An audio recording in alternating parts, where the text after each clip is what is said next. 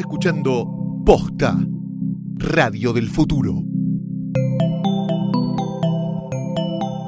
A continuación, señaladores.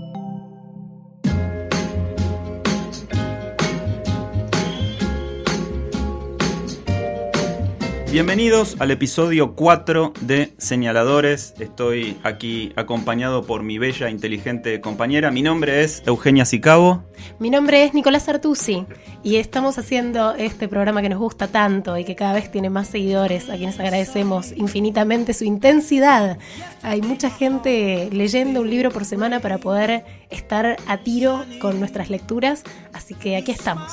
Creo que hoy la presencia del oyente a distancia, del oyente virtual, va a ser más fuerte que nunca en este episodio 4. Me parece, me parece porque ya se estuvo agitando el avispero en las redes sociales. Nos pueden encontrar en facebook.com barra señaladores. Vamos a hablar mucho de ese rebote que tuvimos esta semana con la elección del, libro, del cuarto libro de nuestro club de lectura para escuchar. Y también, también creo, Euge, que es justo y necesario que eh, hagamos manifiesto una vez más nuestra carta de intenciones. Nuestra carta de intenciones es tan honesta que de vez en cuando nos sale inesperadamente. Correcto. Eso es algo que, que hay que aclarar. Es un club de lectura. En este caso eh, elegimos Cinco Esquinas de Mario Vargas Llosa. ¿Por qué? Porque era la última novela de Vargas Llosa, un autor que no leíamos hace tiempo, Un premio importante, un premio Nobel. Un latinoamericano. Así surgió. Y Ninguno dos- de los dos habíamos leído el libro antes de elegirlo. Exactamente. Y anticipamos ya, ¿no? No nos gustó nada, de nada, de nada, de nada. Nada, nada, nada. Eh, en el episodio pasado, el episodio 13, dedicado a Edward Louis, yo había dicho que ya había leído el libro. Ya había leído el libro en función de este club de lectura, no, no por inquietud personal, porque ya habíamos decidido con Euge que en algún momento de la, de la serie íbamos a leer a Vargas Llosa. Creo que en el primero o en el segundo episodio también acá de Señaladores dijimos eh, un gran escritor, pero una horrible persona. De alguna manera lo definimos a Vargas Llosa prejuzgando porque no lo conocemos como persona, únicamente nos... Bueno, este, conocemos sus opiniones políticas. Claro, nos guiamos por sus opiniones políticas y por su eh, nueva fama como Don Juan de 80 años, con lo cual a lo mejor nosotros caímos en lo que él mismo denuncia, que es el amarillismo del periodismo latinoamericano, pero eh, aún así, ahora yo creo que tendríamos que decir, aunque más no sea, a juzgar por esta última novela, una horrible persona y un, Y un horrible, horrible escritor libro, sí, también, definitivamente. libro. Por suerte, por suerte, acá en Señaladores, somos muy afectos a cumplir con los rituales y estamos tomando café. Por supuesto, es lo que nos salva. Sí, es lo sí. que nos salva. Sí, es impresionante. Traje la máquina de café, como siempre, y traje la My Cup de Gato Store. Yo tengo la roja, a vos Yo te tengo tocó la verde. ve- Mira, no vayas a perderla, y mucho menos a regalarla o a sortearla ¿Cómo por la ahí, voy a ¿eh? perder si además no se te puede escapar de la mano? No se te resbala. Bueno. Con ese cosito verde que tiene. eh, Por eso. sostiene. Por eso en el, en el mundo cafeteril, ¿sabes cómo se llama? ¿Cómo se llama? Manga. Y en Mira vos, sí, como en los aviones. Eh, es una manga y en, en inglés es sleeve, se le dice. Manga, manga. Eh, y mm, eh, no podemos hacer el programa si no tenemos la My Cup de Gato Store. No, y además, si no viene tu cafeterita, que es como la matera del café. Por eso. Vos te sabés digo. que sos la primera persona que conozco que viene Sí. con eso portátil. Sí, Es soy como un uruguayo del café. Sos un uruguayo del café. Un uruguayo del café. Bueno, y además, viste que hoy, eh, eh, cuando estamos grabando este episodio, que se, estrenará, que se estrenará en pocas horas, hoy tuvimos 4 grados de temperatura a la mañana, mejor dicho, de sensación térmica. Mucho frío. Entonces, ¿sabes lo que le pedí a Banchero, que vino anoche a dormir a casa? The Hot Jacket. Sí, que la deje.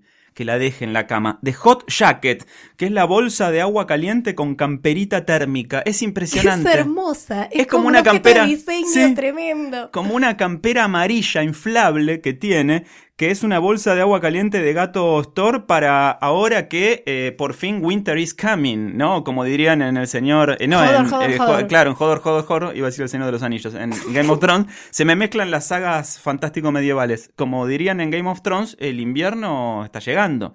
Y para mantenernos abrigados mientras leemos, imagínate ese cuadro casi bucólico de estar leyendo en la cama La con mantita. la Oh, y la hot jacket entre las piernas. Los almohadoncitos enganchados Qué en la bárbaro, nuca. qué bárbaro. Es muy hermoso. Yo nunca había usado una bolsa de agua caliente, confieso, y en parte porque te da cierto temor que no Que sé, se pinche. Que se pinche. Sí. Hay agua Bueno, caliente. confieso- Acá tenés eh, una camperita. Sí, confieso también que siempre tuve la fantasía que nunca cumplí ahora en mis 25 años de eh, dormir sobre un colchón de agua. Che, gracias a los amigos de Gato Store que nos acompañan siempre, entra en gatostore.com y pon el código POSTA al hacer el checkout y automáticamente es muy impresionante. Vas a recibir un 30% de descuento. Es un beneficio exclusivo para socios del eh, Club Club de Señaladores.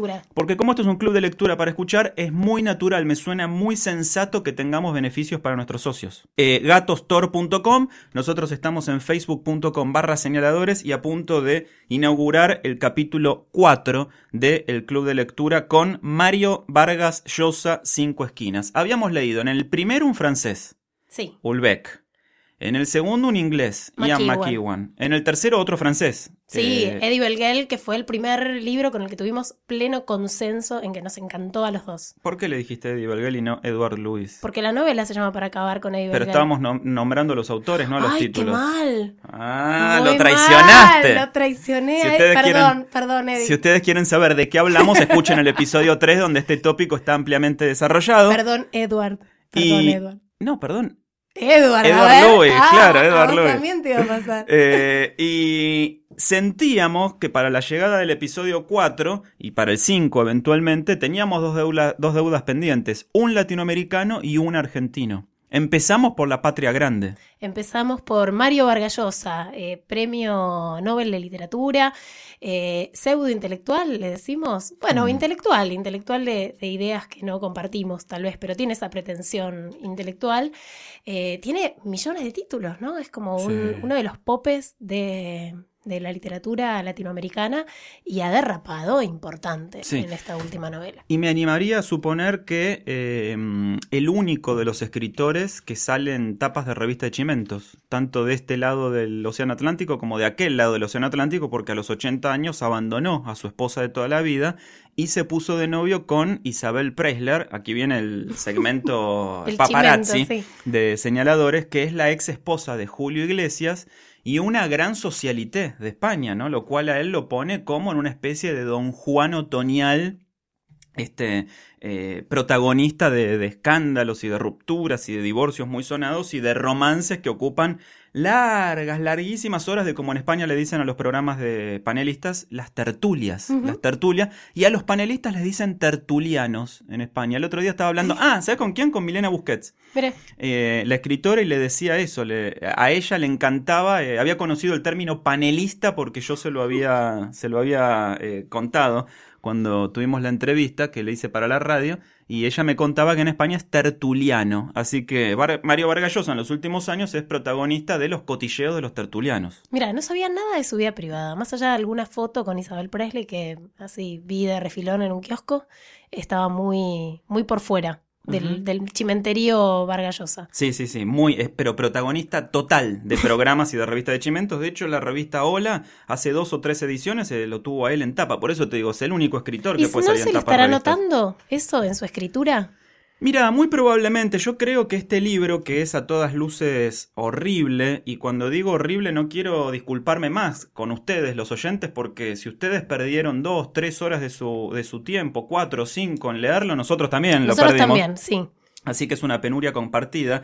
Este libro de alguna manera puede leerse como eso, como la venganza de, de un señor en sus años otoñales contra el periodismo amarillo que lo, que lo hizo en, en- en esta última etapa de su vida, carne de cañón, ¿no? Me parece que si algo persiguió Marga Llosa toda, la- toda su vida fue la respetabilidad, la honorabilidad de la Lima, la, la bien, de, de Lima, de la gente bien, ¿no?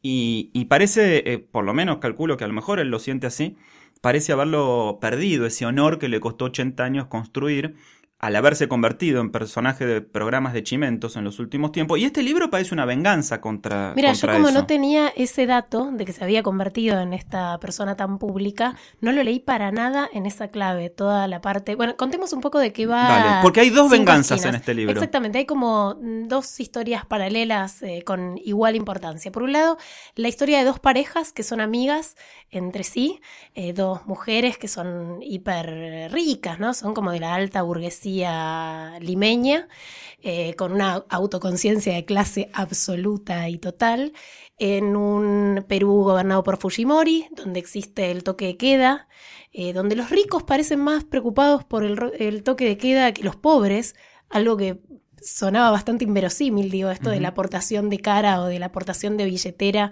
siempre para la policía funciona y mucho más una policía así de corrupta como era aquella policía en, tiempos de Fujimori en el Perú, eh, algo que me pareció muy inconsistente en materia de, guion. Y estas dos parejas en un momento dejan de serlo estrictamente porque entre las dos mujeres empieza a haber una relación lésbica. Ellas son amigas desde hace un montón de tiempo, una se queda a dormir en la casa de la otra, eh, por el toque de queda justamente, porque ya se les pasó la hora, entonces deciden que, que van a dormir juntas, ese día su marido no está, se despiertan juntas, hay un escarceo ahí, hay un coqueteo, y hay una relación sexual entre ellas que también es bastante inverosímil por cómo surge en realidad, ¿no? Son amigas de hace 20 años, no es que no decís ni una palabra, ¿no? Es, es, está bastante forzadita esa primera escena sexual. Y por otra parte está la otra historia, que es eh, la historia de este periodista que está al mando de una revista que podría ser como que como paparazzi, una mezcla de paparazzi diario crónica. Eh, una revista de, de, escándalos. De escándalos, pero que se empieza a meter con los políticos uh -huh. eh, de a poco y que es una revista que opera para el partido de gobierno específicamente y tiene un operador que es el director eh, y tiene alguna gente que se quiere vengar de él justamente porque eh, los puso en primera plana, los ridiculizó. Y porque es un extorsionador. Y es un extorsionador, tipo. exactamente. De hecho, eh, ingresa a la trama porque tiene unas fotos muy comprometedoras del pasado de uno de estos empresarios con los que empieza la novela y empieza a pedirle de entrada 100 mil dólares para no publicarlas en su revista. Claro, que este empresario es el marido de una de las chicas que Exacto. es enreda en esta relación entre, entre ellas. Ese es el vínculo, ¿no? Uh -huh. eh, y, y, está todo mal. No hay, no hay, no hay una de, de, las tramas que se pueda eh, rescatar. Son ¿no? dos historias que se van cruzando. Y, y, por qué te decía que hay dos venganzas para mí? Por un lado, el tema, si, si, si esta pudiera ser considerada una novela seria, el tema de denuncia es el periodismo amarillo, ¿no? Y cómo el periodismo que se plantea como en, sus ideales más, más nobles, como una defensa de los intereses del pueblo o como un tábano que está ahí para picar y alertar a la sociedad, en realidad en regímenes eh, corruptos o totalitarios puede convertirse en una herramienta de extorsión. En este momento de su vida en, en el cual eh, Vargas Llosa, él mismo, es eh, sujeto y objeto de todas las burlas y de todos los comentarios del periodismo amarillo, no solo en Perú, sino también en España, porque él lo que siempre quiere es ser miembro de la corona española. Esto está claro, él tiene una fascinación con los conquistadores. Vargas Llosa desde siempre. A él le encanta que lo llamen duque, archiduque, varón, conde, viste, todos esos títulos que le dio quiere ganar el rey Juan Carlos. Honor, claro. Exactamente. Eh, quiere la cucarda. Claro, por, un lado pienso que la primera revancha de Vargallosa es contra ese periodismo amarillo, porque la propia eh, contratapa del libro cita una frase de Vargallosa donde dice, si hay un tema que permea, que impregna toda la historia es el periodismo, el periodismo amarillo. La dictadura de Fujimori utilizó el periodismo de escándalo como un arma política para desprestigiar y aniquilar moralmente a todos sus adversarios. El periodismo puede ser algo vil y sucio, dice eh, Mario Vargas Llosa. Y ahí, Mirá, no había leído la contratapa. Claro. Esto es algo que me pasa cada vez más a menudo. No leo las contratapas de los libros que leo. Podemos hablar después de contratapas sí, entonces. Y ahí se mete la otra revancha personal de Vargas Llosa. Vargas Llosa fue candidato a la presidencia sí, claro. de Perú contra Fujimori. Totalmente. Y perdió contra Fujimori. Fujimori, muchos años después, preso, eh, vilipendiado por toda la sociedad, cuando su hija, al momento por lo menos de grabar este episodio del podcast, puede convertirse todavía en presidenta del Perú, Keiko Fujimori. Sí, todavía tiene Porque chances, el sí. balotaje es ahora, no sé sí. si este domingo o el domingo que viene, cuando estamos grabando esto.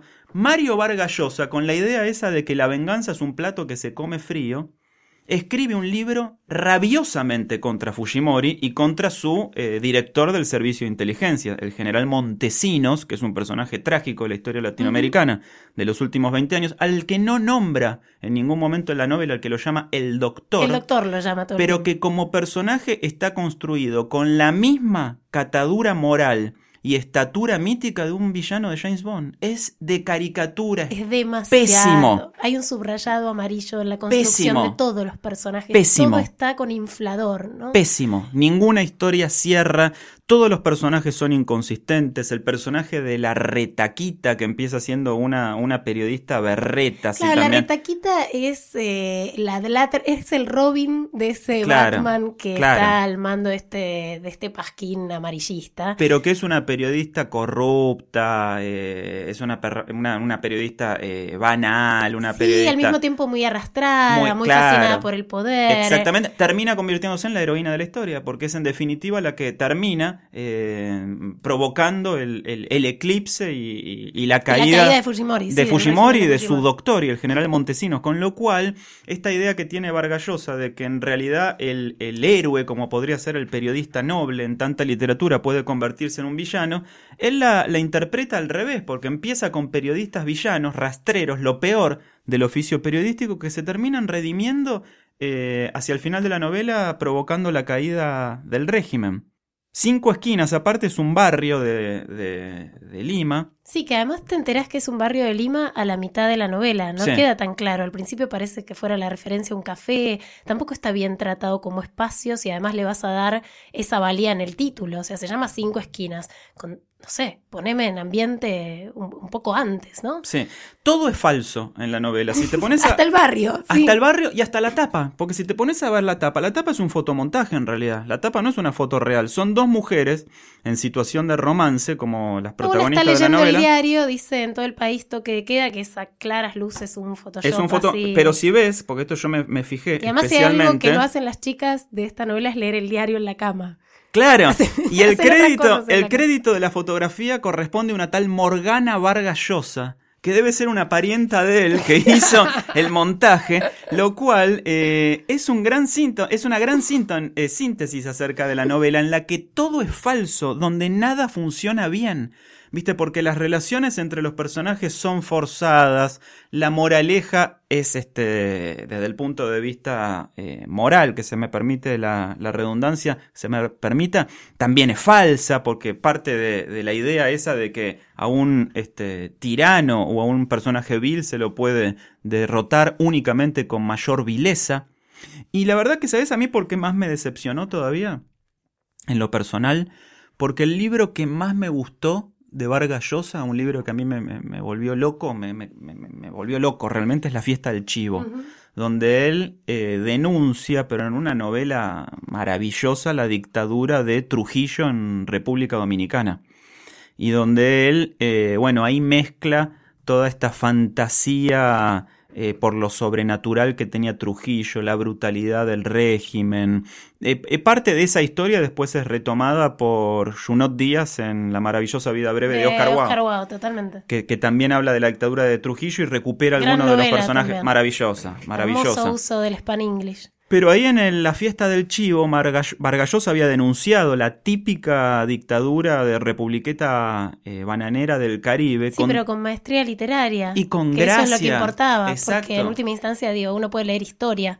eh, por algo elige leer en, en clave de novela. Acá me parece que lo que hizo Vargallosa fue montarse sobre la fórmula del bestseller. Del bestseller más común, más efectista y más berreta. Sobre todo hay muchas preguntas de bestseller. Te está contando la narración de algo y te dice, ¿y realmente se pregunta el señor? Parece como el final de la serie de Batman de los 60, ¿no? Sí. Eh, tiene esas, esas preguntas como que, que aparecen una y otra vez.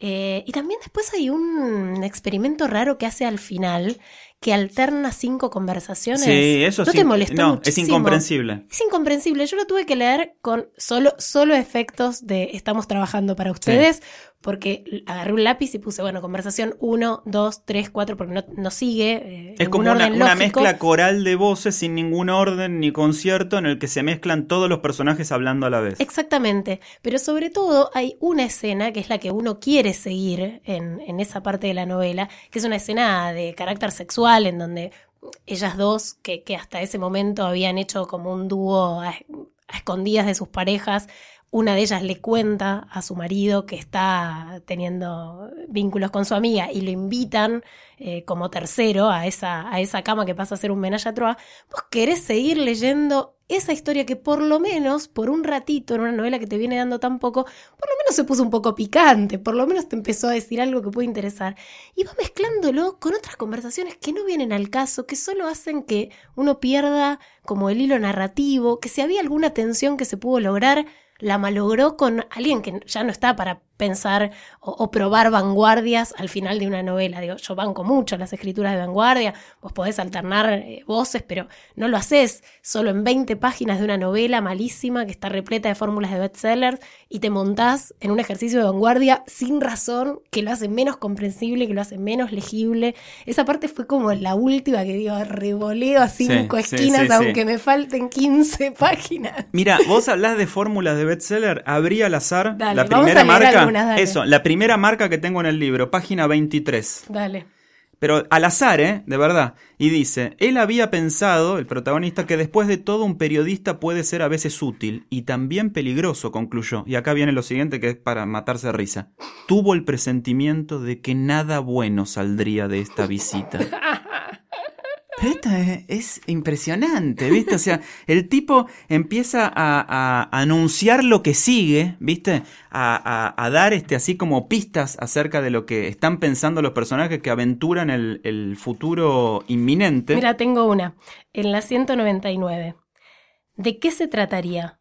¿Por qué Willy no le había dado al menos una pista? Te lo contó en el párrafo anterior. O sea, eh, eh, las preguntas que se hace a posteriori son las respuestas que se dio cinco oraciones antes. Hay otra. ¿Por qué lo llamaría con tanta urgencia? ¿Por qué no había querido adelantarse nada más por teléfono? Es, y de vuelta, sí, eh, lo acabas de decir, Marito. Eh, hay, hay, un relleno en ese punto. Es como... y, tiene ejercicios retóricos que en cualquier taller de, literatura, en cualquier taller de escritura serían bochados por el profesor más o menos con, con algunas luces, porque justamente esta, este, este truco retórico de plantear preguntas en voz alta para anticipar lo que va a suceder en la trama es muy propio, como vos decías, de la serie Batman de los 60 que decía, ¿podrá el encapotado salvarse de los viles influjos de Gatúbela? Bueno, pero yo tengo muchas marquitas que dicen Batman. Bueno, ahí está. Bien, bien marcado. Bien marcado. Pero aparte, para mí, tiene todavía un pecado mayor. Si fuera, aún más. Si fuera posible. ¿Sabes cuál es? Como me dijiste el primer... Eh, parar, tú sí. Pará, si cabo. a ver, ensayémoslo, dale, decímelo, porque hubo, hubo lectores y oyentes que dijeron que les gusta mucho cuando digo esta parte. A ver, ahora decímelo vos a mí. Pará, Nico. Sí, tiene un pecado todavía mayor. ¿Y sabes cuál es? ¿Cuál? Leí una entrevista que dio a él el eh, Mario Vargallosa al diario El País de España. El diario El País fue uno de los faros de la recuperación democrática en España, un diario surgido de izquierda a fines de la década del 70, que ahora, que ahora se volcó a la derecha más recalcitrante y donde una de sus plumas más espectaculares es la de Mario Vargallosa, que publica sus notas incendiarias todas las semanas. Eh, en el diario El País se dijo que todo es brillante en esta novela y es la única crítica positiva que pude encontrar en todo el mundo de esta novela que fue universalmente eh, repudiada. Pero Mario Vargallosa, hablando al diario El País, dice, y esto para mí es lo peor de la novela, si una novela erótica falla en lo erótico, es que todo es un desastre. Y ese es el gran desastre también de esta novela. No calienta. No, pero no, calienta, no, calienta ni a un preso. No calienta, no calienta nada. Todo es artificial, todo es plástico. Y eso que tiene todos los ingredientes clásicos que uno podría suponer. Están las dos chicas que después incorporan a un tercero, que finalmente hasta se van a animar porque no nos importa ya spoilear hasta el final, se van a animar a, hacer eh, dos matrimonios swinger. Exactamente. Pero cuando incorporan el tercero, que es al marido de una de ellas, van a Miami. Son todos los clichés, todos los lugares comunes. Van a Miami, un piso. Al piso que se ve el mar. Exactamente. Y empieza a. y las sábanas se enlazan. Y empieza a describir los muebles y la calidad de las sábanas, como en esas novelitas románticas yankee, donde están los tipos en cuero en la tapa con el pelo largo, que las amas de casa leen escondidas a la hora de la siesta para calentarse un poco antes de que llegue el marido tiene ese tono de lo erótico. Es un, erotismo o de un puber muy calentón de 11 años o de un viejo de 80. Chocho, claro. ¿entendés? O sea, realmente... Eh, fracasa en, en- en- lo que debería ser lo más sugerente de la novela, porque si querés sacarle toda la hojarasca política lo podés hacer y la podrías leer en términos de literatura erótica, pero fracasa en eso también. Voy a citar a un gran poeta. Quizás te puedas preguntar qué le hace falta a esta noche blanca, a nuestras vidas que ya han vivido tanto, que han visto mil colores de sábanas de seda. Vargas Llosa se convirtió en Ricardo Montaner. Llegamos al final de este episodio 4. La verdad es que recibimos tantas, pero tantas quejas de, de los eh, lectores de este club de lectura. Pero una vez más tenemos que hacer ese descargo, que nosotros también lo padecimos. No, no, no sabíamos con qué nos íbamos a Hay una encontrar. disculpen por hacerles leer un libro tan malo, es verdad. Nosotros lo leímos con ustedes, eh, así que somos víctimas y victimarios de este plan. Y además son los riesgos de pertenecer a un club de lectura. Y también la capacidad de intervenir, ¿no? Porque estamos agarrando autores que, que vale la pena. Si tienen pifies así de importantes, son libros que aparecen en las listas de bestsellers, son libros que aparecen en las mesas de novedades, son libros a las que las editoriales le ponen un- una Sí, prensa sí. importante. En este caso, editorial Alfaguara, que publica en su colección Premio Nobel de Literatura. Quiero leer a Diana Solano, oyente y lectora, que dice: ¿Por qué nos pusieron a leer esto? Acepté el reto de leer con ustedes y hasta ahora voy al día. Hacernos leer este libro es alta traición al compromiso de sus escuchas. Los odio. Devuélvanme mis 300 pesos. Me siento miserable. Eh, en todo caso es así, es una diferencia. Nosotros no hemos pagado por el libro, así que ahí sí tendríamos que hacer una, una disculpa. Así que no puedo asumir el compromiso de devolverle 300 pesos a cada lector, pero en todo caso se lo pueden reclamar a la editorial Alfaguara, que tampoco creo que les devuelva nada. Eh, lo empecé y abandoné, para mí una decepción, dice Clau Mous. Eh, Juan Pablo Lorenzo dice, me es necesario poner una alerta. Mi comentario maneja una indignación que se parece al de una noticia de un diario on- online. No sé por dónde empezar. Terminé el libro con la intención de ayudarlo, pero que de sorpresa rompiera con algo, y lo peor venía demasiado explicado al final. La historia es la nada misma, no es una idea jugada, pero tampoco está bien desarrollada, no me acuerdo de una buena escena, no sirve de nada ningún personaje, no calienta nunca. Eh, Marcos Vanetta dice, no está tan mal, al final la historia sí me enganchó. Eh, Manuel Silva dice, costó pero lo terminé, realmente no me gustó, me generó bronca. Genera un poco eso el libro, ¿viste? Que te Genera enoja. bronca, sí, te va enojando, te va enojando paulatinamente. Alejandra Méndez dice, lo terminé solo por el deseo de que en algún momento la trama mejorara, pero llegué al final y en vez de sentirme más tranquila después de haberme sacado este bodrio de encima me dio mucha pena. Eh, Patricio Bustos dice, ah, este se tira contra A ver. nosotros, dice, escucha. La verdad que me parece una falta de respeto a todos sus oyentes. ¿Por qué nos entusiasman con un club de lectura y después nos encajan solo novelas de la mesa de novedades? Al menos nos hubieran avisado que es un podcast patrocinado por alguna distribuidora. ¡Eh! Y así nos hacíamos una idea de lo que nos podíamos esperar. Lo sospechaba por los tres títulos anteriores, pero Vargallosa, así en minúsculas como lo pone él, fue la frutilla del postre. Agregar ese libro es casi un insulto para quienes intentan leer literatura de calidad. Patricio, eh, acá sí me tengo que poner muy firme en decir que no hay ningún auspicio, ningún tienen. sponsoreo de ninguna distribuidora, de ninguna editorial. Es nuestra arbitrariedad más absoluta Exacto. y también eh, nuestra intriga, porque nos intrigaba saber qué estaba escribiendo Vargas Llosa Sí. hoy. Bueno, ahora lo sabemos. Exacto. Es Y lo- eso que no queremos leer. En lo personal, después de haber estado tan impactado por la lectura hace muchos años de la fiesta del chivo sobre la dictadura en República Dominicana, pensé que este libro podía ser de alguna manera una continuación temática con aquel, hablando de el gobierno neoliberal y, y- y- y monstruoso de Fujimori en los 90, pero claramente no resultó así. Voy a leer un comentario de Beruch en Instagram. Qué mala me pareció, por Dios, habiendo tanto bueno para leer con tan poco tiempo, qué rabia me dio haber gastado lectura en este libro. Me gusta que dice no plata, sino gastado lectura en este libro. Sí, a nosotros también nos da rabia. No, eh, intentaremos no hacerlo nunca más. Pero si hay algún autor que es un grosso y que vale la pena y que nos tienta y sale mal, y bueno, es parte. Es ¿no? valioso también porque la crítica construye, muchachos. O sea, no podemos únicamente leer cosas que nos gustan o hablar de cosas que nos gustan. Sí, nuestra intención no, no es ser recomendadores Exacto. en este momento, es eh, criticar también lo que leemos. Y a veces estamos de acuerdo, a veces no. Pasó con su misión de Volbeck, que a vos te encantó y a mí no me pareció bien. Y bueno, y también va a pasar esto. Eh, en este caso, solo que la unanimidad es tremenda. No, es que es, que es muy eh, importante lo que vos decís. En el primer libro, en el de eh, Ulbeck, eh, vos estabas muy en contra, yo estaba muy a favor. En el segundo estábamos los dos muy en contra. En el tercero, los dos en muy el a tercero, favor. muy a favor. Y en este volvemos a coincidir los dos muy en contra. Vamos a ver qué nos depara el quinto, el sexto y así. Pero la idea es la honestidad intelectual. No hay detrás el patrocinio de ninguna, ninguna editorial. Los únicos que nos patrocinan a nosotros, que son los que permiten que podamos cobrar unos pesitos, una chauchita por este podcast, es Gato, Gato Store. Store. Exactamente, que es el único auspiciante que tenemos. Ninguna editorial ni ninguna distribuidora. Así que eso tiene que quedar claro. Eh, hablando de eh, el libro en sí. El aparato libro, el, El artefacto. libro. Lo último. Sí. Eh, Viste que el mío viene. Este lo puse con. ¿Cómo se llama esto? Con stickers. Con Los stickers, sí, no sé cómo estos se llaman. marcadorcitos eh, autoadhesivos. Sí, que te permiten subrayar un poquitito además. Porque son como resaltadoritos. Ah. ¿Entendés? No. Si los pones eh, horizontales, Ah. Podés subrayar una palabra y te queda igual el, el papelito hacia afuera del libro. Claro, claro, entiendo, sí. Pero Eh, vos los pones en vertical, entonces solo en te vertical. señala la, la página. Sí, exacto. Mira que no, nunca, nunca se me había ocurrido poner los marcadores estos en horizontal. Soy tan estructurado. ¿eh? Y si lo pongo en diagonal, ya destruyo el universo. Si hago esto así, mira, lo pongo en diagonal. Mira. Perfecto. Oh, no, no lo tolero. No lo tolero. Tu Todo tiene que estar en, no va- algo- en claro. ángulo de 90 grados. No va a resistir. ¿Vos cómo lo marcaste? ¿Te le fuiste poniendo Batman? Yo tengo varios Batman. Cada vez que aparecía la, la preguntita del bestseller, al principio fue bestseller, después fue Batman y después ya era el signito de Batman. Porque bueno, porque con algo me tengo que divertir en los, en los libros malos. ¿Cuánto tardaste en leerlo este más o menos?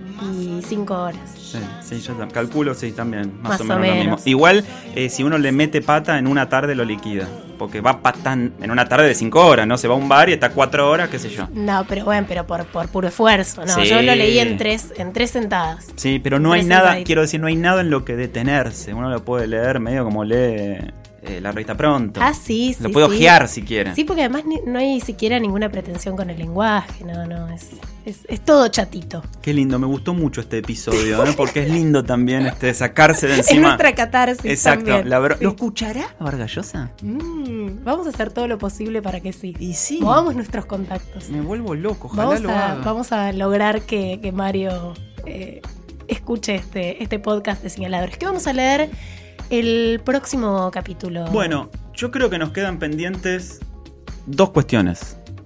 yo un quiero que autor- haya una chica. Eso, una mujer y un autor argentino. Ahí va. Así que eh, creo que tenés algo para proponerme al respecto. Voy a proponerte que leamos a Samantha Schweblin, eh, su última novela, su única novela, que es una novela, es muy cortita, se llama Distancia de Rescate. Y esta sí, les prometo, que se lee en dos horas.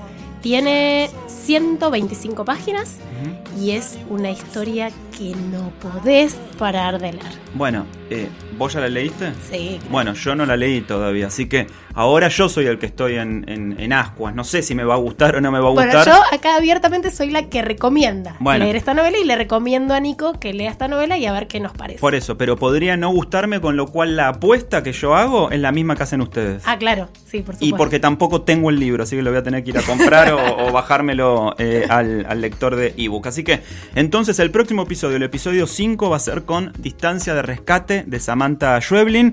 Y la verdad, la verdad, eh, si hubo algo que me alegró y que me acompañó durante la lectura de Cinco Esquinas fue el café que me tomé en la, En la My Cup My Cup. de Gato Store y la bolsita de agua caliente que es una locura, la Hot Jacket que es este la bolsa de agua caliente con campera térmica que te vuelve francamente loco y que ahora que está llegando el invierno nos mantiene abrigados mientras leemos. Acuérdense de que este es un club, un club de lectura para escuchar y que tiene beneficios para sus socios. Por la, y no cobramos nada de cuota social. Así que, ¿qué, qué más podés pedir? Así que el beneficio para los socios es que si entran en gatostore.com y ponen el código posta al hacer el checkout, tienen un 30%, de 30% descuento. de descuento, Es epa, mucho. es bastante. Así que un abrazo grande para todos los amigos de Gato que siempre son tan cariñosos con nosotros.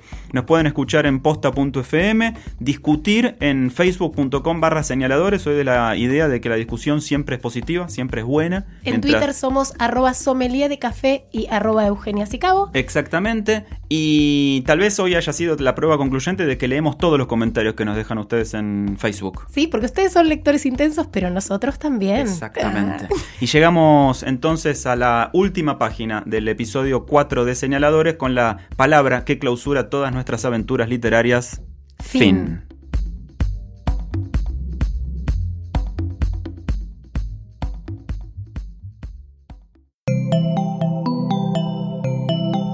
Si te gustó este episodio, hay mucho más para escuchar en Posta. Conoce todos nuestros programas en posta.fm. También podés llevarnos en tu teléfono. Baja la app de Posta para Android o para iPhone o suscríbete en iTunes a tus series favoritas. Seguí escuchando Posta, Radio del Futuro, cuando quieras y donde quieras.